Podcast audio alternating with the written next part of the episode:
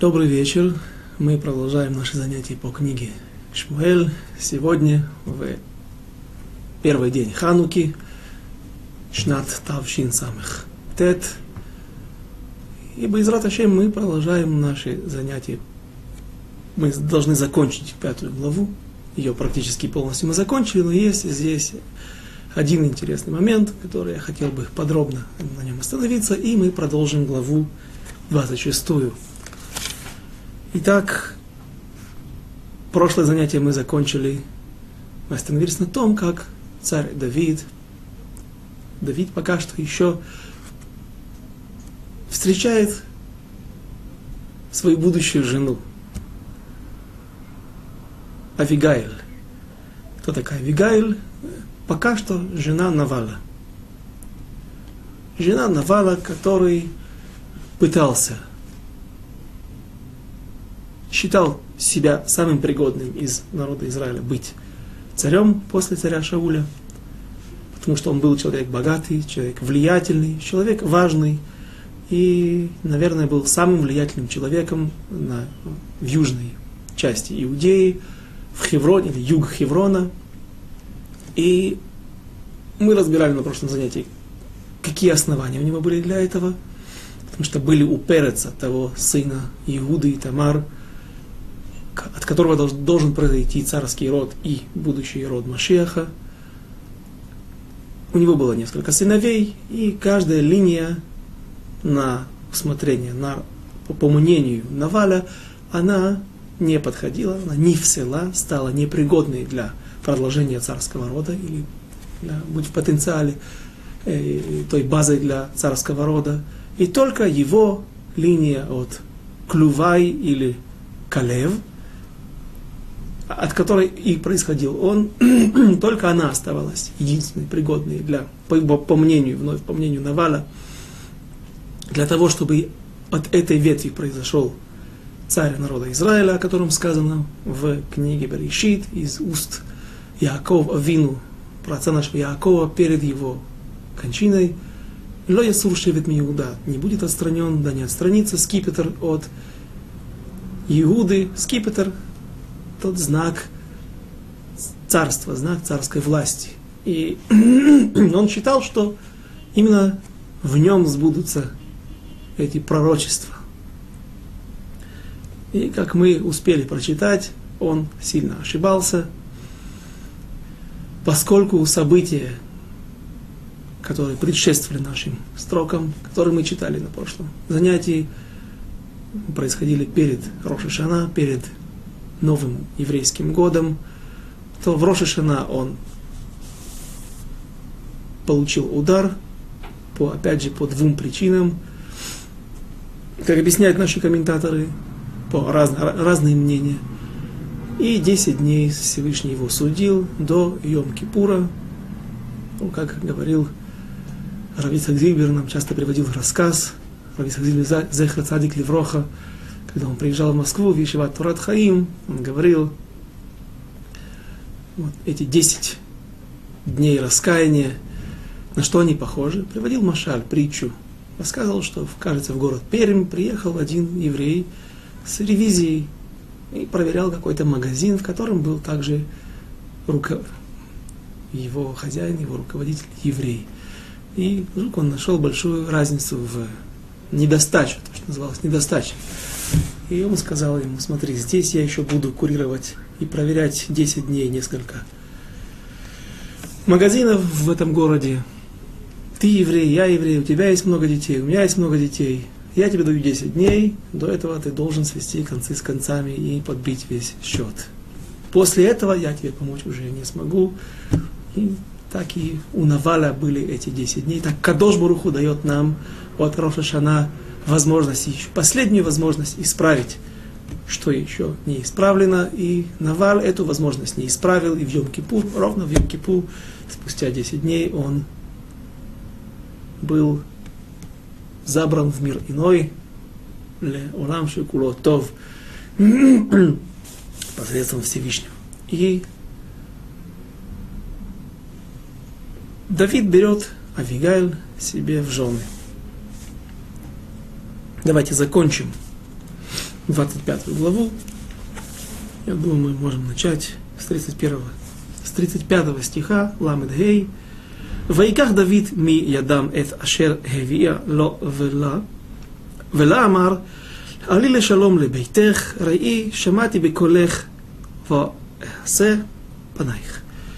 А Давид, когда принял приношение от Авигайль, сказал ей, ступай себе с миром, иди домой, и я возьму твое приношение, и я поступаю так, как ты говоришь. А что говорила Авигаль? Я думаю, важно еще раз напомнить. Авигаль утверждала, что у Давида нет никакого права аллахического, законного права по Торе убить Наваля, казнить его по, по статье, по закону Муред Бемальхут, человек, который восстает против царя израильского, потому что он еще не царь Бейфоаль. На практике он не является царем.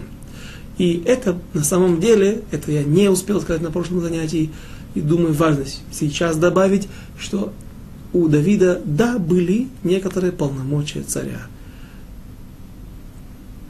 Ведь он уже был помазан на престол. Пока что не было самого воцарения. Пока что есть другой царь, который также был помазан на престол, тем же пророком, пророком Шмуэлем, и также по приказанию Всевышнего, по указанию, на кого указал Всевышний пророку Шмуэлю.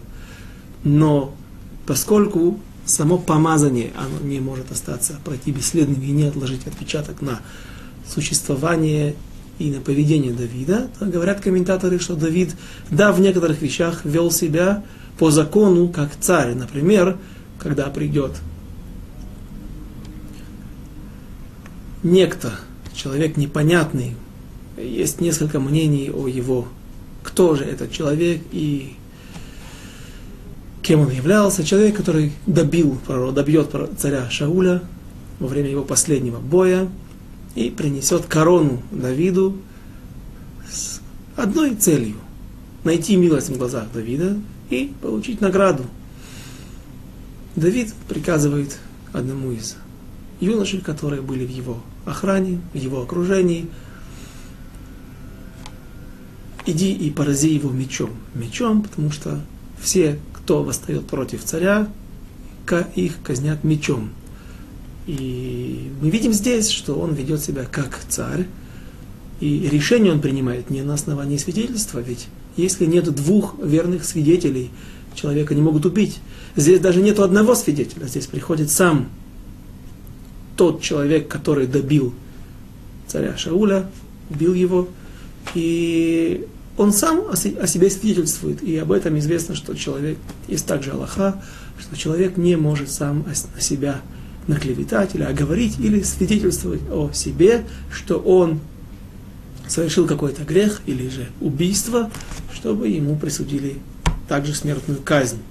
Давид, да, на основании этих показаний, этих данных, казнит этого человека, и причина, на основании чего, это Мишпате Мелех, законы царя. Царь может судить практически без суда и следствия, если только ему видны,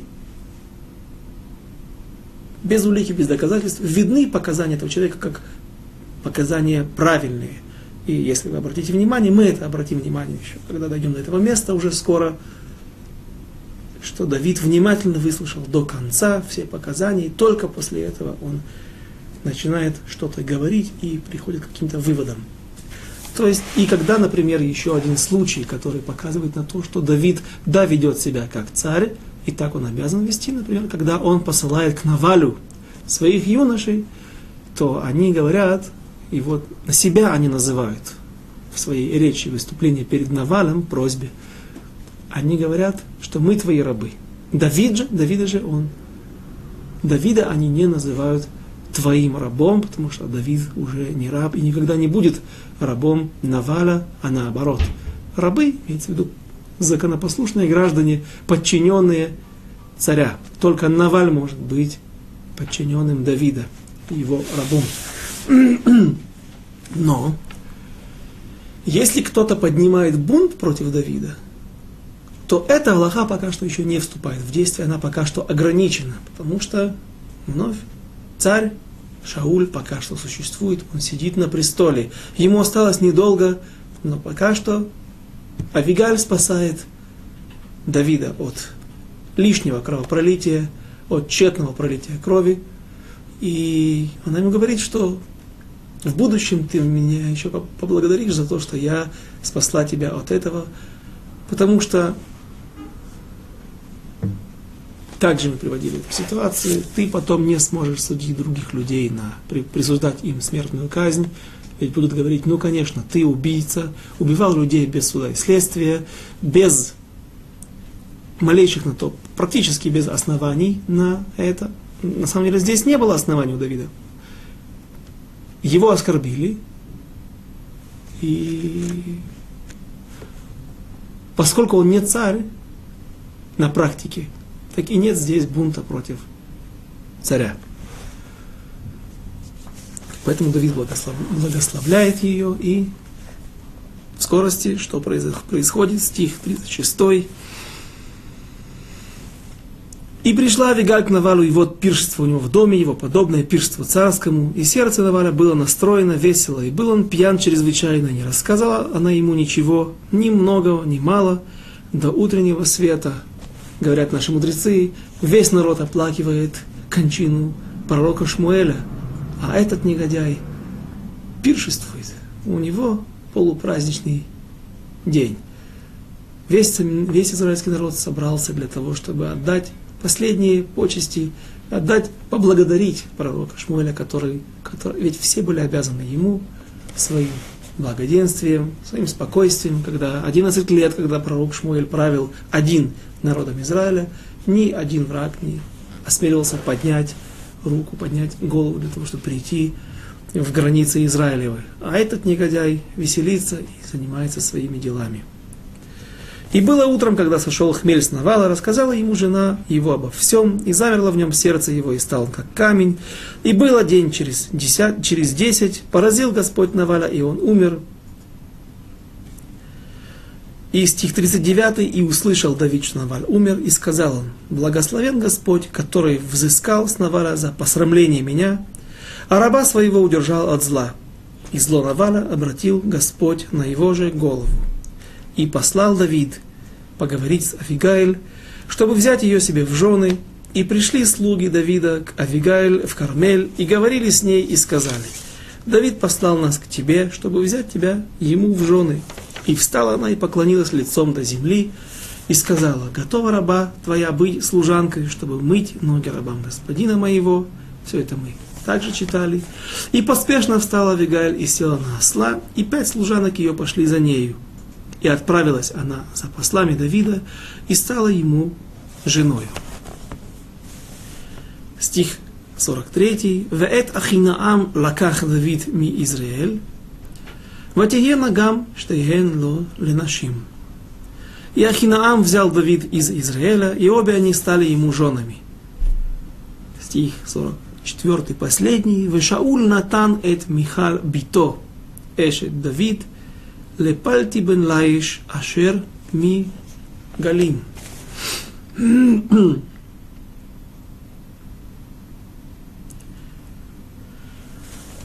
А Шауль отдал дочь свою Михаль, жену Давида, Палтию, сыну Лаишу, что из Галима.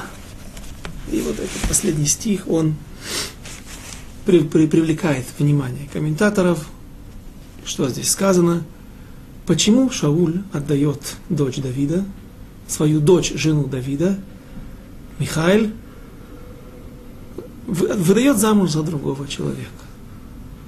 Во-первых, непонятно на каком основании. Ведь для этого мы знаем, что царь Шауль был человек религиозный, и он поступал везде в соответствии с буквой закона. Если он ошибался, то его ошибки были очень тонкие, очень витающие где-то в верхних возвышенных сферах. Например, вернитесь на наш урок о, об Амалеке, о том, как царь Шауль, когда он потерял право быть царем над народом Израиля, и в чем была его ошибка. Это не было просто жажда наживы, оставить скот, который остался, был захвачен у Амалека, или же простая жалость к царю Амаликитян, Агагу. А были вещи намного более высокие и тонкие. И там он оступился и был наказан из-за этого. Но такие простые вещи, выдать эшет иш, замужнюю женщину выдать замуж за чужого человека, за другого человека, это настоящее преступление. И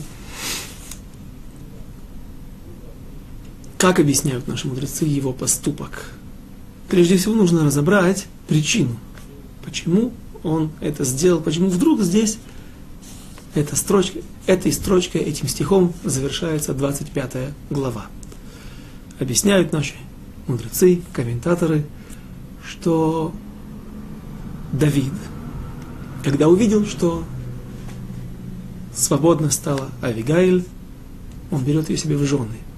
После этого он берет Ахинуам из Израиля, из долины Израиль, которая находится на севере земли Израиля и протягивается от Хайфы и до Твери приблизительно ровная поверхность, где много ручьев, много источников, много водоемов, и там от, слова, от этого происходит Израиль, от слова лизроа, он глагола лизро, или зера, семя, которое сажают в землю, потому что места эти невероятно плодородные, и там сеют много пшеницы и других культур.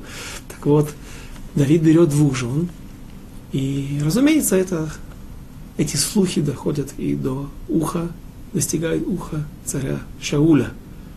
И известно, что в дом,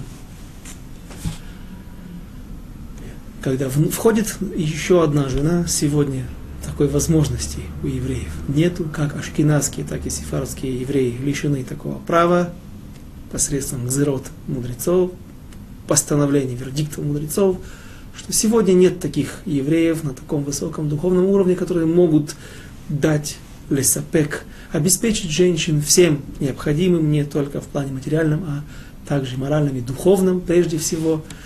И поэтому такой опции сегодня не существует, а вот тогда была. И даже тогда, когда люди были на более высоком уровне, духовном, тогда это называлось цара. Женщина, которая является, входит в дом и становится второй, третьей, четвертой женой, все они между собой, друг по отношению к другу, называются царот.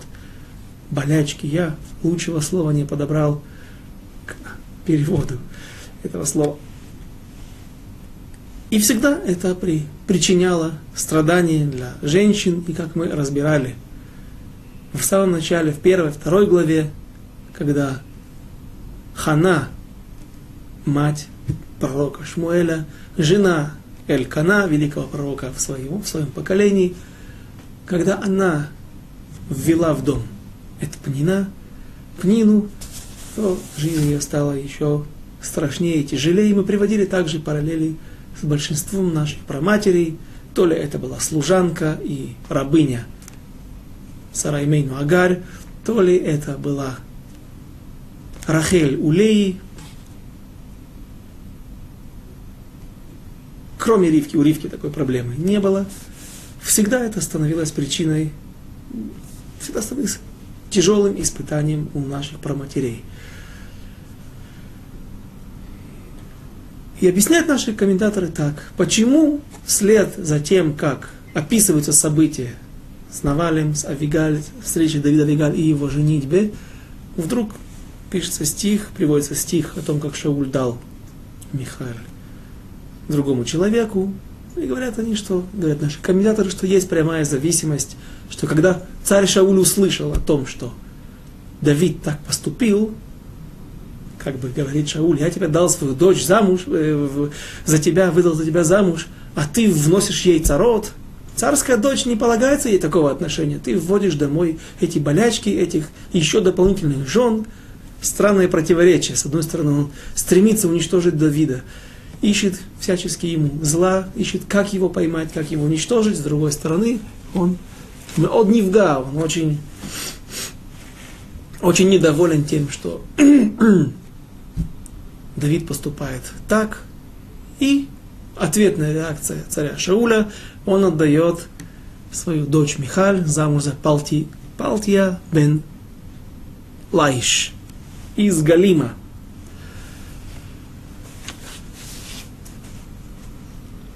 Вопрос, который мы задали до этого, на основании чего мог Шауль отдать свою дочь замуж за другого человека, которая является женой Давида.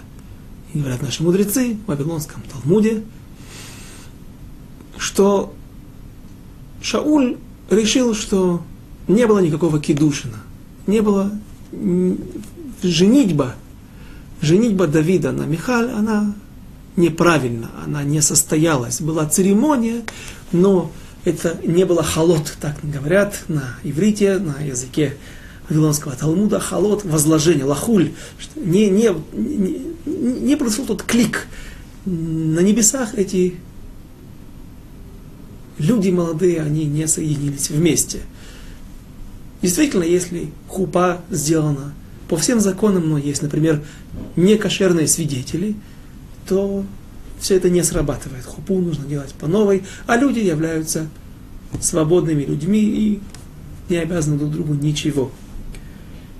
Ничем. Э, какие же были, какая была аллахическая, законная э, подоплека у Шауля, чтобы решить, что все же здесь не было никакой хупы, не было никакого кидушина, не было то есть связи. Шауль Дан судил в своем суде, глава которого был наш хороший знакомый Доек Адуми, который также очень, в кавычках, любил Давида, он решил, что он представил такой вопрос, представил такой вопрос на рассмотрение судей Верховного суда и его придворного суда, что человек, который освещает себе женщину, и в мыслях его осветить ее посредством пруты, какой-то монеты или какого-то кольца, любой вещи, которая имеет в себе вес, и вес имеется в виду цена, она стоит минимальной цены на, на рынке, самой мелкой монеты. И также у него есть опция осветить себе жену посредством суды. Так вот, если человек Мекадеш Алида и Прута, если он, его мысли сконцентрированы на, то, на том кольце, на том зонтике, как был случай, кажется, у Рава Исака Зильвера, Зихрона Захрицадик Левроха, жених в момент хупы вносит руку, вводит руку в карман, не находит кольцо, ну, говорит, ну хорошо, что у тебя еще есть здесь? Зонтик, ты хочешь осветиться зонтиком? Ну ладно, что делать? Я хочу за него выйти замуж, это главное. Посредством чего, не важно. Зонтик стоит полшекеля, 30 огород, безусловно, все. Э, так вот, человек освещает себе женщину посредством пруты, и также у него есть опция осветить ее себе, посвятить ее себе посредством суды. Так Шауль считал, что он освещает женщину. Если у него есть два, таких варианта, его мысли сконцентрированы всегда на суду. А тот, кто пытается осветить, объясню, что такое посвятить женщину судой. Человек, который пытается осветить себе женщину судой, он денежной судой, например, он не освещает, это не срабатывает. Женщина не посвящена ему. Ломит кадешет. Давид же считал, что все мысли его на пруту, на ту, ту вещь, которая стоит минимальный монет, шекель, полшекеля. И схватываются кидушин, то есть была здесь свадьба.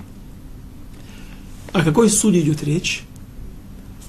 Вспомним то, что, пред, э, то, что услышал Давид, придя на поле боя, посетить своих братьев он вдруг спрашивает, он слышит от людей, что царь Шауль обещает обогатить того человека, кто выйдет сразиться и поразит негодяя, этого монстра, Галиата, Галиафа, выдаст свою дочку за него и освободит от налогов его, его и дом его отца.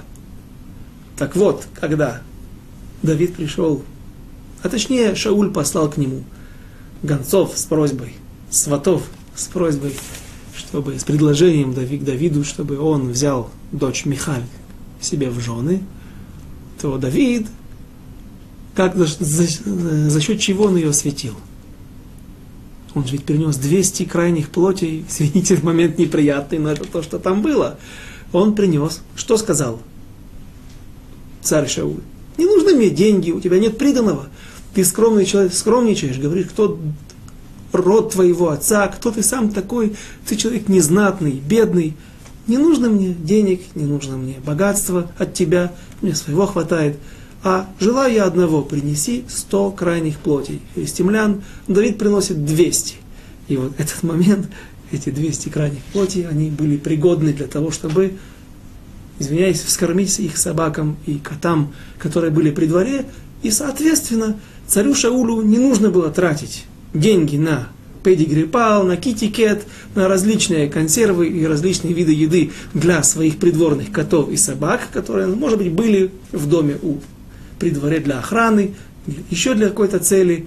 И, соответственно, что он дал что-то, Давид дал что-то царю Шаулю, что стоит прута, шаве прута. Безусловно, консерва китикет стоит больше, чем шекель. А с другой стороны, у него была опция получить Михаэль за то богатство, которое он обещал, царь Шауля обещал, то богатство, которым он обещал обогатить того человека, который поразит филистимлянина. Давид отказался, возможно, отказался от этой опции, от возможности получить от царя Шауля деньги в обмен на жену. Ты мне должен деньги, вот возьми, это будет считаться моим приданным, а я возьму жену.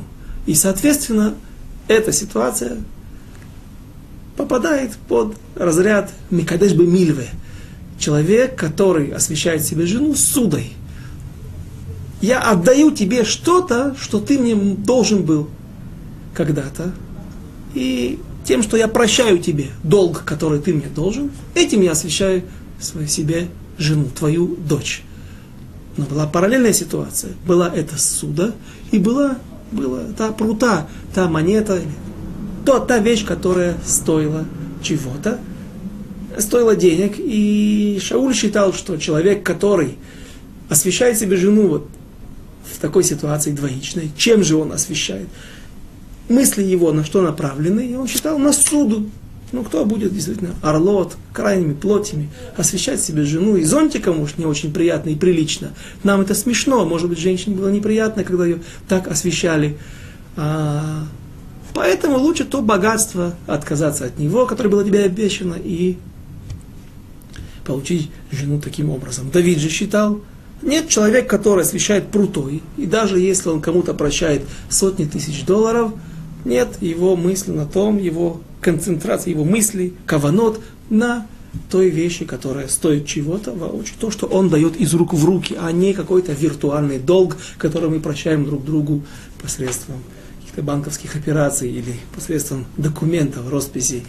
И поскольку царь Шауль считал наоборот, и так был псак, такой был закон установлен его судом, то он решил, что и не было никакой свадьбы. Свадьба была, но не было настоящих кидушин, не было здесь того клика, того то, что замыкает их в одну семью, создает из них одно целое. Две разных половины становятся одним целым. Две равные половины. Поэтому на основании этого он отдает жену Давида Палтию бен Лаиш. Кто такой Палтий бен Лаиш? Наши мудрецы много о нем не рассказывают. Всего несколько строчек в Мидрашах и несколько строчек в Вавилонском Талмуде. Но какие эти строчки? Его ставят на вершину пирамиды тех людей, которые, самых сильных людей, которые смогли устоять против Ецер Ара, против Арайот, дурного начала того, той тяги, к женщинам, к разврату. И кто же эти люди? Первый в списке, так приводит Гмара, это Йосеф. Йосеф У него было тяжелое испытание, была красивая хозяйка, его хозяина в доме, где он был рабом. Сейчас мы читали это в недельной главе. И Йосеф попадает в пресс под давление этой хозяйки, чтобы он лег с нею. Иосиф смог постоять против этого Ецера, против этого, этой тяги, этого, этих притязаний на, на него со стороны хозяйки. И он смог выстоять в испытании и оставляет одежду в ее руках, вырывается, но несмотря на то, что ситуация уже очень, была очень близка к страшной развязке, когда он сам уже не мог практически совладать с собой, будучи в руках у этой негодяйки, он уходит, из, выходит из этого испытания с честью. И говорит Вавилонский Талмуд, там, где самый пик, победный момент Йосефа, только там начинается силы Боаза. Я попытаюсь точнее сформулировать фразу. Очень тяжело перевести ее из, из, из, из, из слова Вавилонского Талмуда. То есть там, где была самая высшая точка, самая высшая пик его сил, там, где он блеснул, скажем так, своим умением противостоять Ецара, там только начиналось, там была самая низшая точка э, у Боаза. То есть у Боаза было испытание намного выше. То есть там, где выстоял Йо, Йосиф, да, извините, если там, где выстоял Боаз, Йосиф уже не выстоял бы. А какое было испытание у Боаза? Боаз был на полях, Боаз, тот Боаз, который был также главой Сангедрина, и который, в, его, во времена которого возвращается Наоми из полей, из степей Моава со своей невесткой Георет по имени Рут, которая станет в будущем проматерью царя Давида, бабушкой царя Давида и начинать на, на, на, на, той женщиной, от которой начнется род Машиаха. И Рут по совету Наоми пошла на странный поступок, на отчаянный поступок, чтобы Боас пришел на нее, стал ее мужем, сделал ей бум. Подробности посмотрите в уроках Рава Гриуса на Мегилат Истер или других уроках, у кого что есть, какие были там условия, что это, почему так нужно было делать, но когда ночью вдруг просыпается на гороне, город это гумно, в поле, на своих полях, после сборки урожая, сбора урожая он остается там ночевать, и вдруг он просыпается ночью и видит, что у его ног лежит женщина. Место уединенное, место, где нет свидетелей, где нет других людей. Ночь, когда все благоволит тому поступку, о котором мы говорим сейчас. И Боаз написано, что все его тело стало как камень, как дерево. Он весь, тяжело было с собой совладать, вся тяга была к Рут, но он это не сделал. Он выдержал, то есть он сделал законно. Вновь подробности в Мегилат Рут. И говорят, что здесь у него его испытание было намного страшнее. В чем, в чем выражается его сила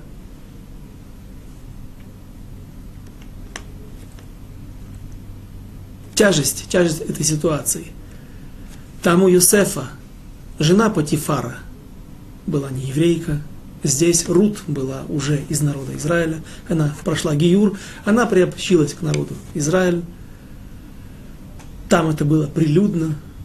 Комментаторы объясняют, что дом был пустой, это был день какого-то идолопоклонства, какой-то праздник какого-то божества в Египте, и поэтому она, Эшет Патифар, сославшись на то, что она себя плохо чувствует, осталась дома одна с Юсефом. Юсеф тоже не ходил, наверное, а, заранее э, достав больничный, не пошел на копище каких-то богов, божеств, божеств египетских.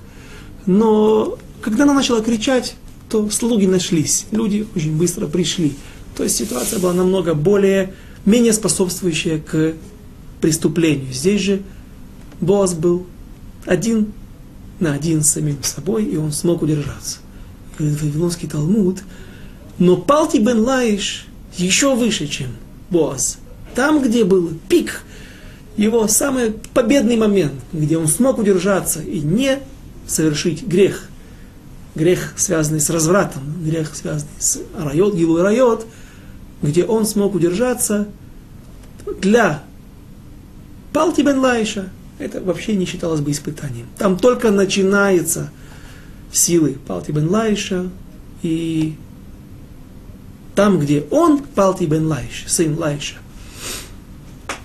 устоял против дурного начала, против Ецарара, там никто из выше приведенных героев или персонажей наших писаний, они, никто из них не мог бы устоять. Что же произошло? Что же сделал такого Б? Палти бен Лайш? Палти бен Лайш не полагался на вынесение вердикта или приговора, можно сказать, для Михаила на основании суда царя Шауля, он опасался, что что-то здесь есть, есть какая-то нытия, есть какая-то заинтересованность, склонность у царя Шауля и у главы суда, который также ненавидит царя Давида и всячески желает ему насолить как можно больше, что, возможно, они ошиблись в Аллахе, и за, нельзя полагаться на их псак, на их постановление, что Михаль, дочь Давида, дочь Шауля, жена Давида, она ему не жена, и никогда такой, такой не была. И что же он сделал?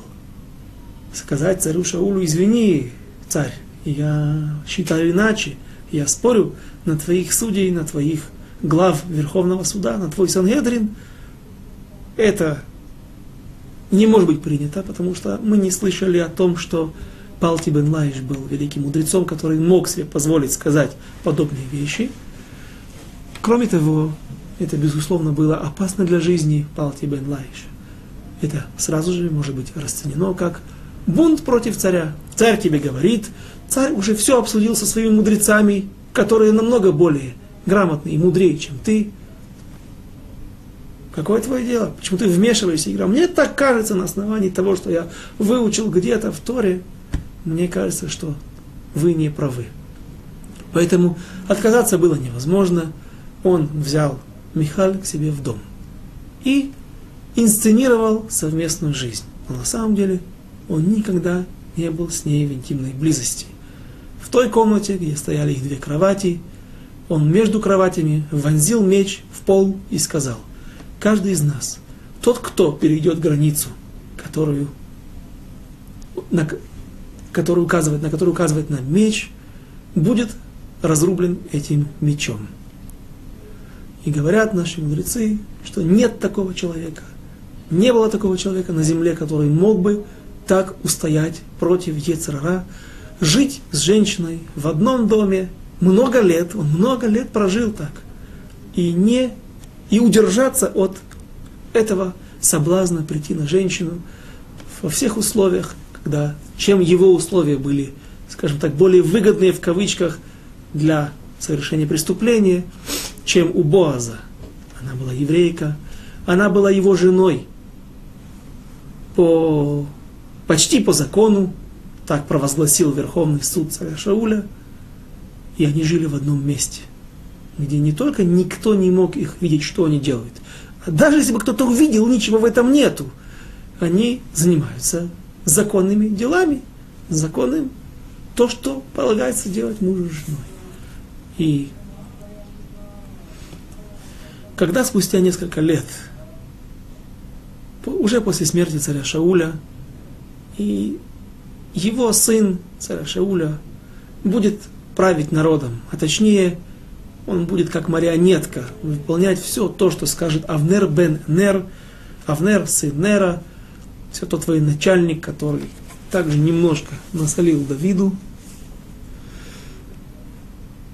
а именно так объясняют наши мудрецы его смерть, потому что он несколько раз переходил дорогу Давиду, мы это будем разбирать позже, когда Авнер бен Нер придет к Давиду и скажет, вот смотри, я вижу, что я был неправ, что сбывается пророчество наших пророков, что действительно ты, отпрыск колена Иуды, должен быть царем над народом Израиля. Я предлагаю тебе, что поскольку на мне держится вся власть в израильском государстве, над одиннадцатью коленами,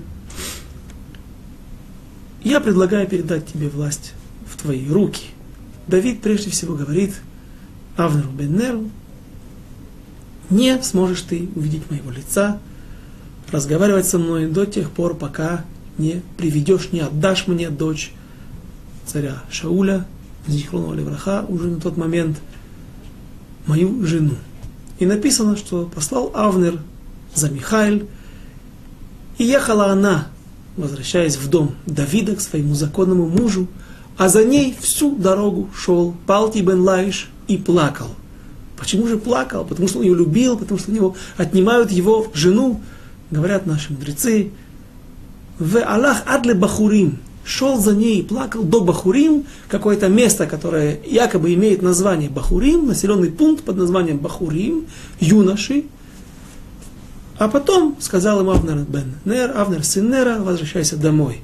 До этих пор я тебе даю право следовать за Михаль, теперь прощайся с ней навсегда. Так вот, обращают наше внимание мудрецы, что нет такого поселения. Нигде оно не встречается в наших летописях. И говорят мудрецы, что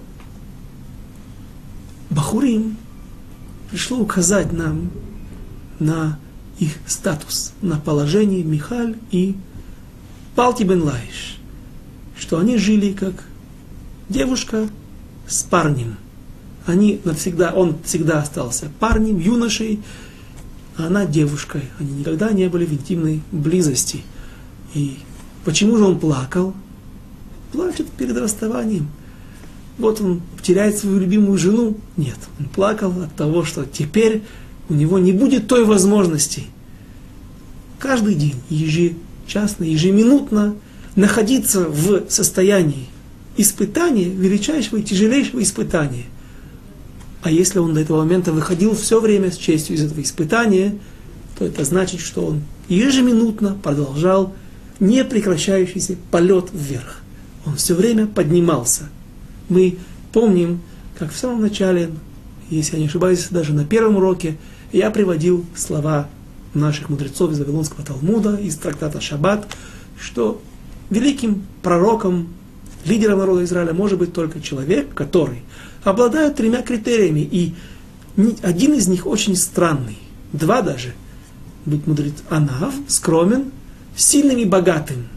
Кроме, разумеется, знатоком Торы, ибо без этого не может быть человек. Это не имеется в виду вообще. Об этом даже не говорят, потому что, разумеется, этим должен обладать каждый. Но странный, Анав скромен, понятен. Почему же нужен сильный и богатый? так э, говорят наши мудрецы, что и богатство, и крепость человека, именно, именно физическая сила, статный внешний вид, они являются гордостью для человека и являются тяжелым испытанием. Человек, обладая этими критериями, он всегда находится в постоянном испытании. А если он находится в постоянном испытании, то он постоянно выходит из него с честью, и постоянно растет. Подобная ситуация была в Палти бен Лаиша, и, говорят наши мудрецы, не было в народе Израиля такого человека, который в этом, в этом, в этом нарушении, в этом ецарара, в дурном начале, в этом стремлении к разврату не было подобного. Палти бен Лаиша в стремлении, имеется в виду в превозмогании, уметь быть выше этого. На этом мы закончили нашу 25 главу, точнее не нашу, а 25 главу из книги, первой книги пророка Шмуэля. И теперь приступим к главе 26.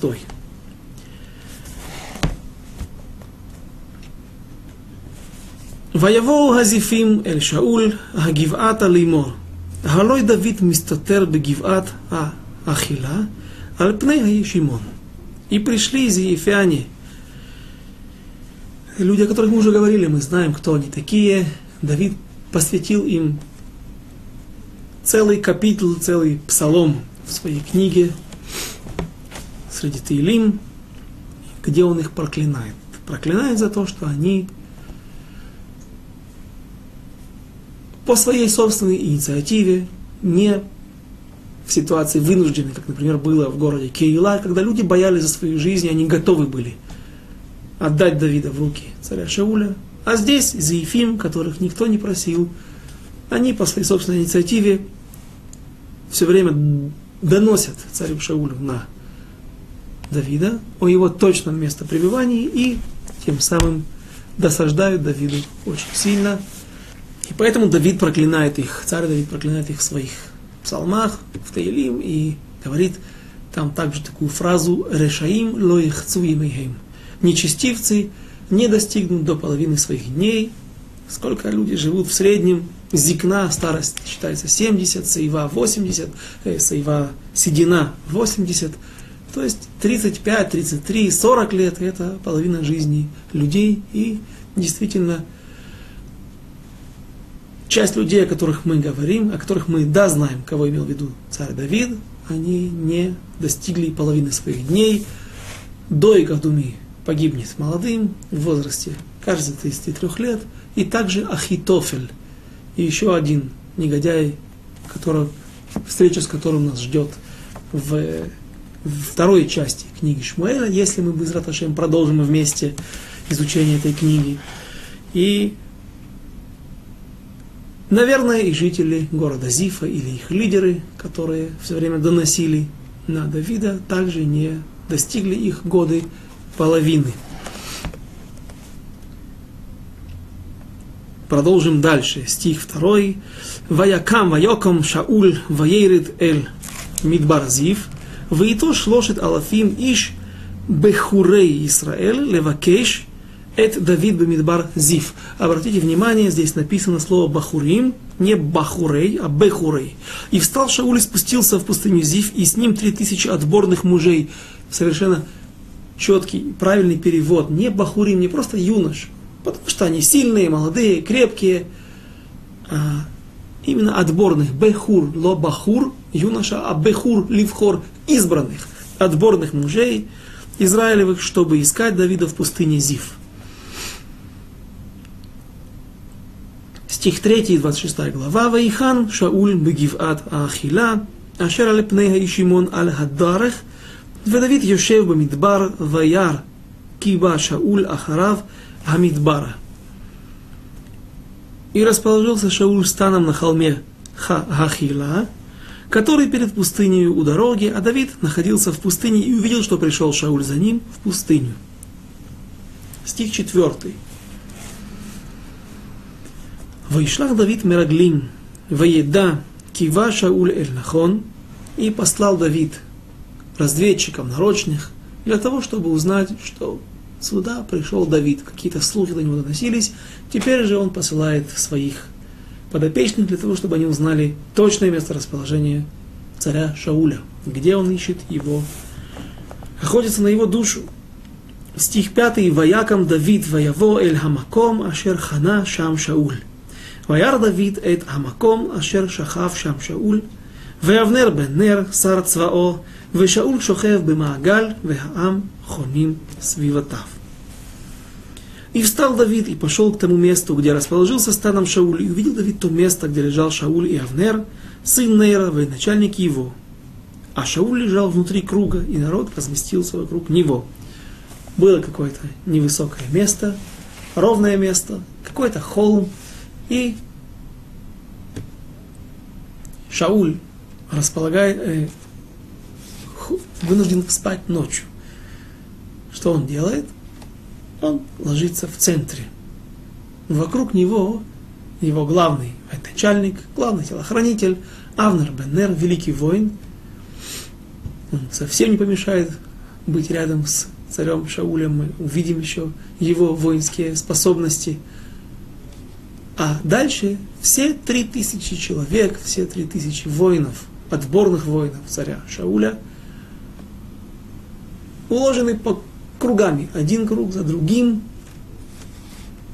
Можно себе представить, сколько было кругов и как тяжело было пробраться они создают сплошное поле, через которое нельзя практически пробраться. Если им можно перешагнуть через, не наступая на руки, ноги и тела спящих солдат, то очень тяжело представить себе, что никто не проснется, не услышит, не увидит. Кроме того, наверняка были расставлены дозоры, люди, которые не имеют права спать, вещь, которая принята в любой армии, сменный.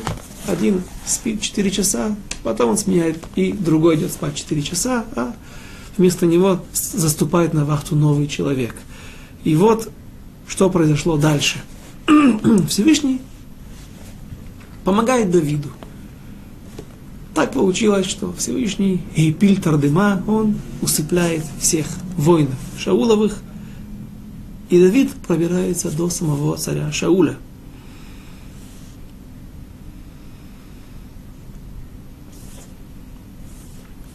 Стих 6. Ваяан Давид, вайоймер эль Ахимелех, Ахити, ואל אבישי בן צרויה, אחי יואב לאמור, מי ירד איתי אל שאול, אל המחנה, ויאמר אבישי, אני ארד עמך. И обратился Давид к, и говорил Ахиме, Ахимелеху, хитейцу, какой-то богатырь, какой-то воин известный, храбрый, который был рядом с Давидом, и Авишаю сыну Цруи. Других он не нашел достойных для этой миссии. И кто соглашается? Только Авишай бен Цруя, сын Цруи, который до конца дней будет телохранителем царя Давида и спасет ему. По крайней мере, один раз точно известно, описано в Мидрашах, как и в самой книге Шмуэля, Шмуэль Бет, как Авишай спасет жизнь Давида. Но наверняка были еще случаи. И вот эти люди получают приглашение от Давида спуститься в стан Шауля. Кто же? Сказал Авишай, я спущусь с тобой. То ли Ахимелех хитиец не захотел идти ему, то ли Авишай его опередил. Два варианта, которые оба имеют место. И пришел Давид с Авишаем к тем людям ночью, и вот Шауль лежит, спит внутри круга, и копье его воткнуто в землю у изголовья его, Авнер же и народ лежал вокруг него Стих 8. Вайомер Авишай эль Давид. Сигар элоким хайом эт ойвеха, בידיך ואתה עקנו נא בחנית ובארץ פעם אחת ולא אשנה לו. И говорит Авишай, Давиду предал Бог ныне врага твоего в руку твою, если мы прошли безнаказанно, беспрепятственно до самого царя Шауля через такое большое количество кругов и солдат, лежащих, спящих здесь, на этом месте. Разве ли это не является знаком Всевышнего, что Он дает твоего врага в руки твои? И если в пещере можно было бы сказать, что ну что мы сейчас сделаем? Если мы добьемся, добьем сейчас царя Шауля, то когда его, его воины не дождутся его из пещеры, они наверняка пойдут проверить, где же их царь, и тогда они обнаружат царя Шауля убитого, и тогда они могут зайти и обнаружить нас и уничтожить. Там была ситуация таки не очень, не очень подходящая для поражения Шауля. И так Авнер и говорил, кроме того, что он убеждал царя Шауля, что кто сказал, что Давид тебя пощадил, может быть, ты зацепился плащом за, какую-то, за какую-то верблюжью колючку, и часть его оборвалась и осталась там на кустах. И он нашел ее, теперь выдает себя благородным человеком. И кроме того, если бы они подняли на тебя руку, мы бы зашли, так написано в Мидраше, буквально, мы зашли бы туда в пещеру и резали бы их на части, резали бы их по органам, кусок за куском. И так, он, так он показывает преданность и самоотдачу ради царя, как бы они, как они дорожат ими, как они готовы были отомстить за своего царя, то в этой ситуации Авишай могут поразить, и что он и предлагает Давиду, ударить один раз, царь Шауль больше никогда не вздохнет, он не издаст звука. Я умею это сделать мастерски, одним ударом, да еще так, что копье войдет в землю и не придется повторить этот удар дважды. А теперь я проколю его копьем к земле сразу и не повторю удара. Стих 9. Вайомер Давид эль Авишай. Аль ташхитеву. Ки ми шалах ядо бимшиях Хашем веника. Но Давид сказал Авишай, не губи его. Ибо кто может поднять руку на помазанника Господня и остаться ненаказанным? Стих 10. Вайомер Давид хай Ашем, ки им Ашем yigaфену, о юмо яво мет, оба мильхама ирет, вниспа. И сказал Давид, как жив Господь, что лишь Господь поразит его, или придет день его, и он умрет, или пойдет на войну и погибнет, что так и было, так и произойдет. А мне не дай, Господи, Господи, поднять руку мою на помазанника Господня, а теперь возьми, как, возьми копье, которое у изголовья его, и глиняную флягу. Почему глиняную? Ашер миршето, вэт цапахата маим, винерха лану. И флягу с водой, и пойдем себе. Стих 12. ויקח דוד את החנית ואת צפחת המים מרשתי, מרשתי שאול וילכו להם ואין רואה ואין יודע ואין מקיץ כי כולם ישנים כי תרדמת השם נפלה עליהם. И перешел Давид и взял Давид копье и флягу с водой из головы Шауля, и ушли они. И никто не видел, и никто не знал, и никто не проснулся, ибо все спали так, как глубокий сон. От Господа напал на них. Стих 13. Ваявор Давид Хаэвер, Ваямот аль Роша Гар Мерахок, Рава Маком Бейнейхем. И перешел Давид на другую сторону и стал вдали на вершине горы, так что между ними было большое расстояние. Давид – собирается обратиться к царю Шаулю, и это будет последним разговором между ними и последней их встречей. Давид собирается обратиться к Шаулю, и для этого он, наученный горьким опытом, как уже несколько раз Шауль обманывает его в своих намерениях, когда даже обещает ему, что никогда больше не будет его преследовать, и тут же возобновляются преследования Шауля за Давидом, Давид поднимается на высокую гору, но с очень крутыми холмами. Что он выигрывает? На какой-то холм, который был в, в, в этом месте. Ибо почему нам приводят это? Зачем нам отмечать, что он поднялся на вершину, чтобы указать технические действия Давида, как он рассчитал, что если вдруг сейчас проснутся его солдаты. И пока что он начнет разговаривать с царем Шаулем, взывать к его совести, к его вере, попытаться убедить его, что он не ищет ему, не желает ему зла, вдруг Шауль может послать солдат в погоню за Давидом. Для этого он наход, поднимается на высокую гору с крутыми холмами, что с одной стороны короткое расстояние его могут услышать, с другой стороны тяжело очень быстро достичь того места, где находится Давид, и он может убежать Простой технический расчет. Простая тактика.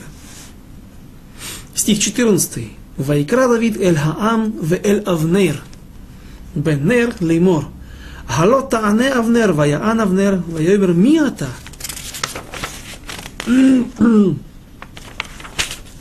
Карата эль Амелех. И возвал Давид к народу и к Авнеру, сыну Нера, сказав, «Тебе отвечать, Авнер, и откликнулся Авнер и сказал, кто ты, взывающий к царю? Почему Давид зовет, зовет к себе Авнера бен Нера, чтобы вновь...